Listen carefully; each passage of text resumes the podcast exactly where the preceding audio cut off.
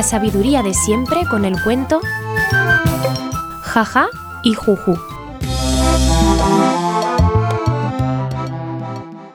Sonaron las doce de la noche, que es la hora en que suelen pasar todas las cosas extraordinarias, unas veces a la primera y otras a la última campanada.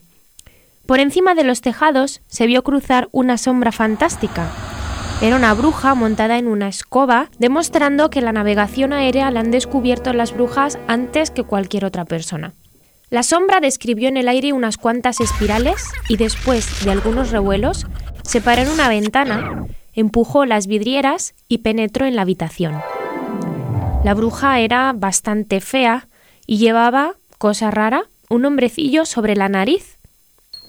Cuando entró en su casa, cogió delicadamente al hombrecillo por el cuello y le puso sobre una mesa, diciéndole No te quejarás del paseíto de esta noche, ¿verdad?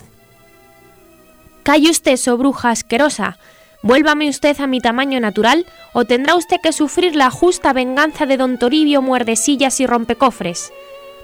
Soltó la bruja una burlona carcajada y se puso a cenar tranquilamente unas patatas fritas con bacalao, ofreciendo una parte al hombrecillo.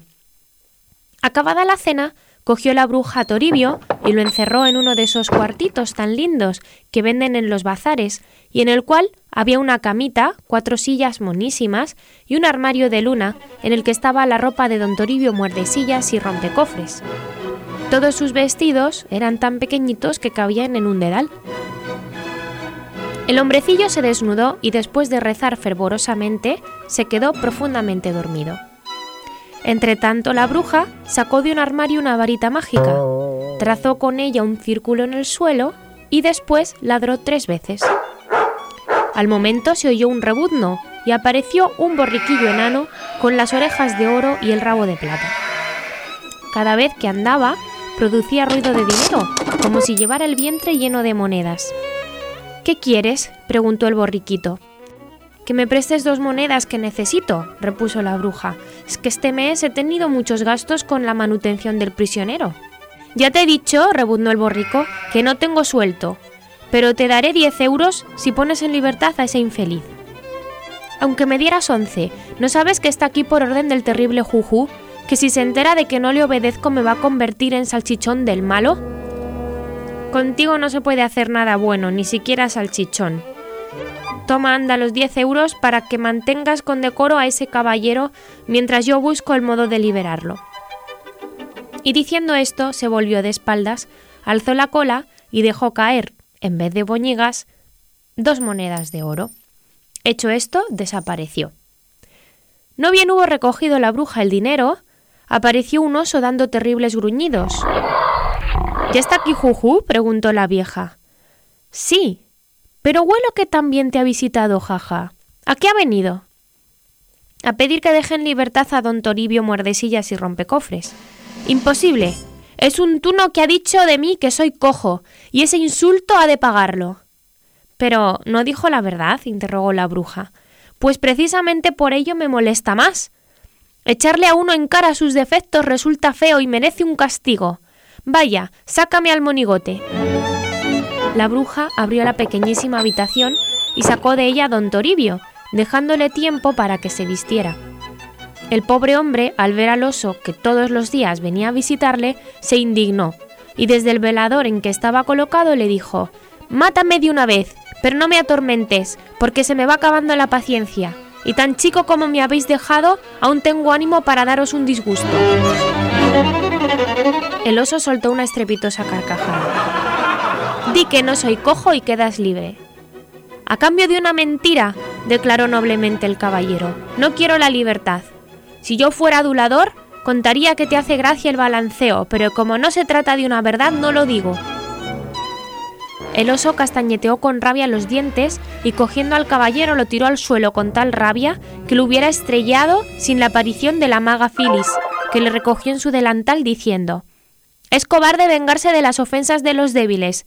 Yo, por mi parte, le protejo contra ti.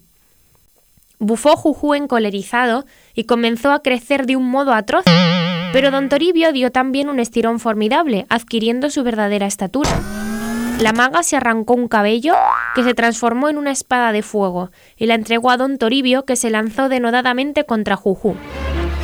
Este se arrancó las muelas y las tiraba contra el valiente don Toribio convertidas en balas de cañón, pero la maga las cogía en el aire y las reducía a polvo inofensivo. Mira que te vas a quedar sin dentadura. No tengas cuidado, son postizas, explicó Juju con rabia. Pero ahora voy a abrir en canal a tu protegido. Don Toribio, a su vez, se lanzó sobre el mago y le dio tal sablazo en una pata que vencido por el fuerte dolor se la cogió con ambas manos y comenzó a gritar mientras daba saltos a pie cojuelo. ¡Infame! ¡Ya estoy cojo de la otra pata! Esa, dijo el hada con sorna, no será postiza como las muelas. Juju se marchó por los aires y entonces apareció Jaja gritando Vaya paso que lleva Juju a pie cojuelo por las nubes. Buena falta le hacía ese castigo. Y tú, Toribio, aquí me tienes, dispuesto a llevarte a donde quieras, y no me separaré de ti. Soy Jaja, emblema de la alegría y de la fortuna.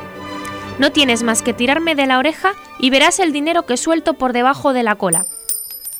En esto la bruja, que desde el principio de la contienda había estado agazapada en un rincón, salió exigiendo a gritos que don Toribio le pagara el pupilaje. Granuja, le increpó don Toribio, ¿Qué pides si eres la causante de todas mis desgracias? Tú fuiste al oso con el cuento de que yo había dicho que era cojo. Tú me sorprendiste y me entregaste a Juju atado de pies y manos, y todavía quieres recompensas.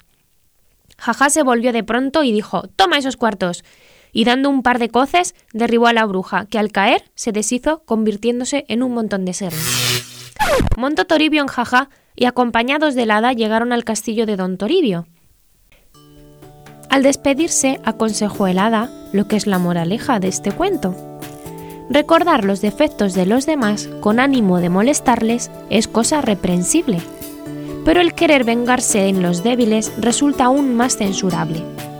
Ten presente esta lección y acuérdate de que siempre el mal es vencido por el bien.